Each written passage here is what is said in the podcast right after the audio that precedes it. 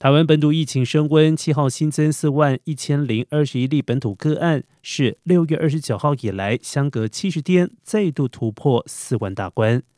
疫情指挥中心指挥官王必胜表示，根据疫情的低、中、高推估，预计最快九月二十号左右达到疫情高峰，单日确诊约三到六万，也可能一天有五万人染疫。如果这一波疫情未能够尽快出现高峰，而在社区低度流行，到明年恐怕会有五百万人染疫。